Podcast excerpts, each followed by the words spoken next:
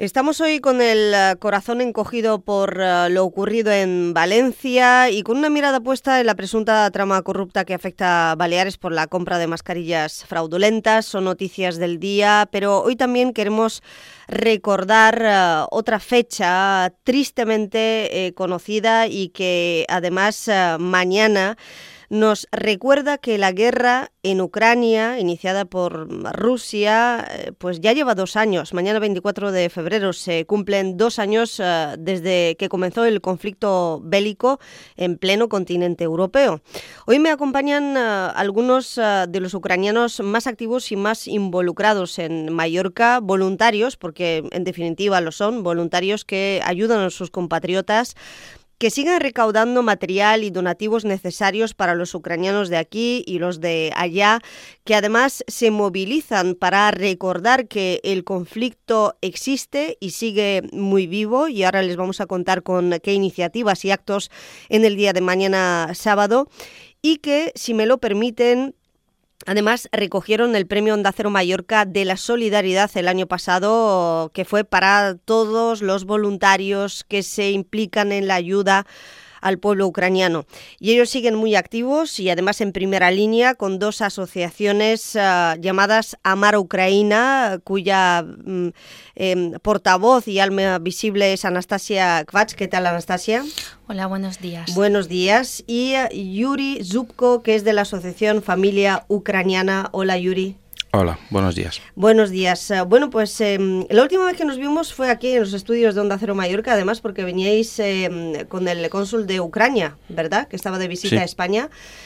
para inaugurar precisamente una exposición, porque os seguís moviendo, porque lo que tenéis claro, vosotros dos, que llevamos muchos, bueno, desde hace dos años que estamos en contacto, desde que comenzó la guerra, tenéis claro que hay que hacer cosas para que la sociedad, aquí en Baleares, por supuesto, no se olvide del conflicto, ¿no? Exacto, que, que, la guerra en Ucrania sigue y que nos que pedimos que nos sigan apoyando, que, que, lo necesitamos más, más que nunca, porque por desgracia ya es segundo aniversario y, el tiempo pasa y la gente se olvida. Eh, ¿Quién os lo hubiera dicho hace dos años cuando nos conocimos eh, y empezamos a, hablar que esta guerra iba a durar tanto y además es que no tiene visos de que se acabe? Es que estamos luchando contra Rusia, un país súper grande y potente. Es segunda potencia militar y están atacando y nosotros defendemos. Por eso mm, es que creo que ni este año se termina esta guerra. Y además ahora que los rusos siguen ocupando nuestros territorios y las ayudas de Europa y América se aflojaron, pues veo un poco triste esto.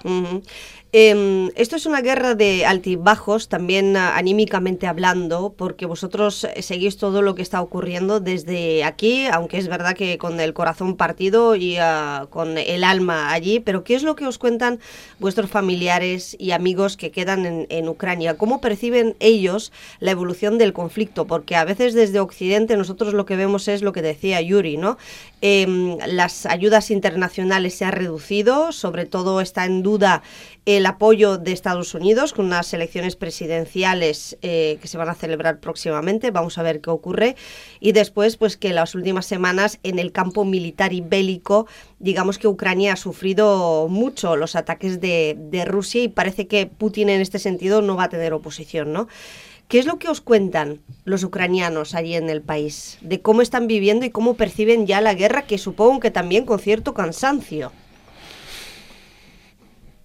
Complicado, porque bueno, nosotros siempre estamos, cada día casi estamos hablando con los voluntarios que siguen ayudando a los eh, militares.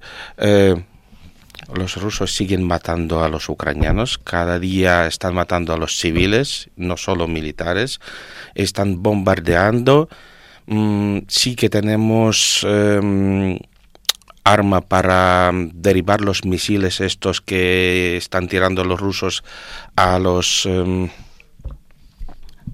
Sí, eh, Yuri, yo te entiendo, pero al final, sin meternos en el conflicto bélico en sí, yo entiendo lo que quieres trasladarnos, que es em, la lucha que sigue muy viva, pero yo hablo precisamente de esos civiles, porque todos están implicados, más o menos, tienen familiares militares, ¿no? Eh, que ciertamente ya, al margen del patriotismo y el querer que gane Ucrania, supongo que entre la mayoría de la población, ya la gente lo que, lo que querrá, digo yo, es que se acabe la guerra, ¿no? Dos años después. Claro.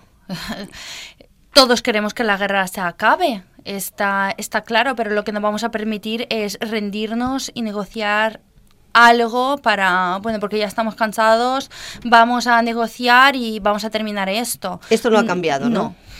No. No, y no va a cambiar. No va a cambiar. Claro que la gente está cansada. De hecho, lo, la información que nos llega a nosotros, que, que cada noche hay ataques, que la gente está cansada en bajar en los refugios.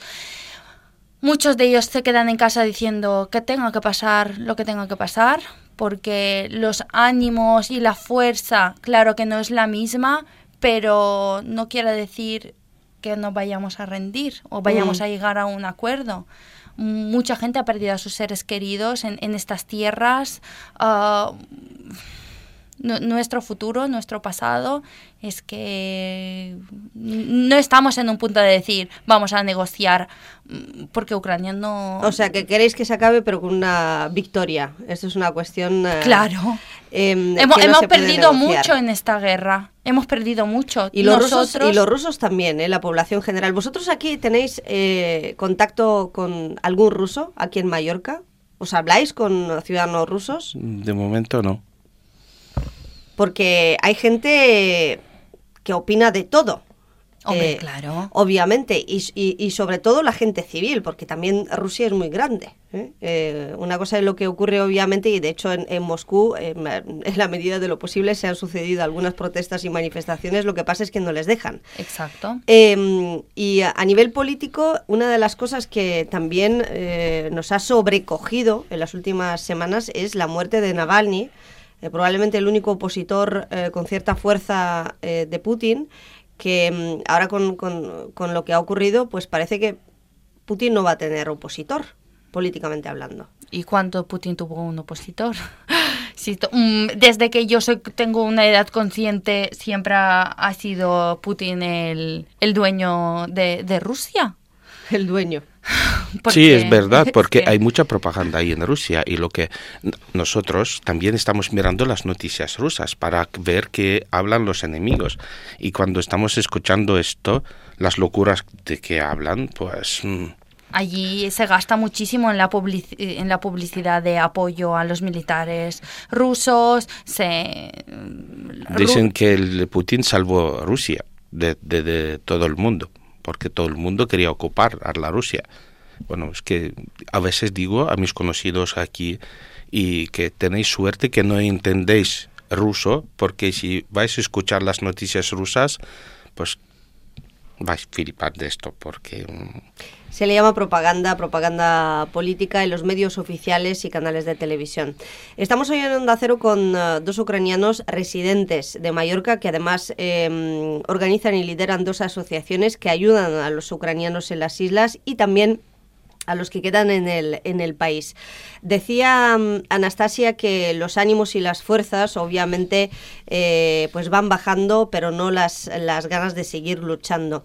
Y aquí en los últimos dos años, y eso ocurre con todo conflicto bélico, es que bajan las donaciones y baja la atención, también la mediática, eh, con el foco puesto en un conflicto que al principio em, nos impactó a todos y probablemente no había otra cosa de la que habláramos hace dos años. Ahora ya la cosa ha cambiado, lógicamente.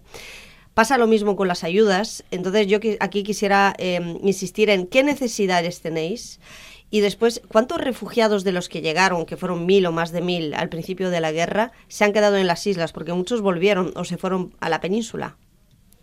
Bueno, el tema de, los refugiados, los refugiados incluso siguen llegando, incluso tenemos refugiados que se siguen desplazando de otros países de Europa hacia aquí, o sea, la gente se está moviendo para encontrar una, vida mejor, ¿no? Ah, claro que hay gente que ha vuelto, al principio hubo una oleada brutal de, de, refugiados, de hecho hay cálculos de cerca de 2.000 personas en, en Baleares. Ahora, al día de hoy, a, las instalaciones de Amar Ucrania ayuda acuden a buscar la ayuda unas 500 personas. Unas 500 personas siguen necesitando que les ayudemos semanalmente en comida, ropa. Tenemos dos albergues Uh, tenemos 45 plazas ocupadas por, por refugiados ucranianos. Uh, claro que hay salida del albergue, la gente encuentra trabajo, sale, lucha por, quedarse a, vivir aquí, otros vuelven, otros incluso se van a otros países a buscar otra oportunidad, uh, pero siguen llegando. Mm. Siguen llegando y, y, en los albergues lo que los que nos quedan, a los que más cuesta salir, es a estas personas mayores, a estas mamás con muchísimos niños, a las abuelas con nietos. Por mucho que estén luchando, por mucho que intentan y, y trabajan, pues, les va a costar. Semanalmente repartís ayuda. ¿Dónde y cómo podemos ayudar el resto de la población, Anastasia? Ah, nosotros repartimos semanalmente en Yoseta, es el, es el punto que, que, ahora tenemos establecido. Estamos, tenemos una propuesta de hacerlo también en zona de Calvillá, en el, en el otro albergue, pero ahora la ayuda que repartimos es allí. Yo hago el llamamiento también ah, con Yuri a que la ayuda que de verdad nos hace falta es la ayuda que vaya a Ucrania. Es uh, medicamentos, ropa térmica, calienta manos, calienta pie, bueno, cafés, medicina, medicamentos. Pañales de adulto, pañales de niño, ropa de, bueno, perdón, comida de, de niños. Seguimos necesitando que se mande la ayuda a Ucrania porque Ucrania ya no recibe lo que recibía antes, ¿no? Si hacemos la comparativa de, de todos los camiones y toneladas que mandamos, ahora no, apenas mandamos cuatro cajas a la semana y es muy poco. Y esta ayuda también la canaliza la asociación ah, de Yure a través del almacén, ¿no? Sí, estamos en Antiguo Parque de los Bomberos Asima. Estamos ahí cada viernes de 11 a 4 y estamos recogiendo ahí las ayudas, empaquetando las cajas y luego cada domingo enviamos con las furgonetas que vienen eh, que van desde aquí a Ucrania.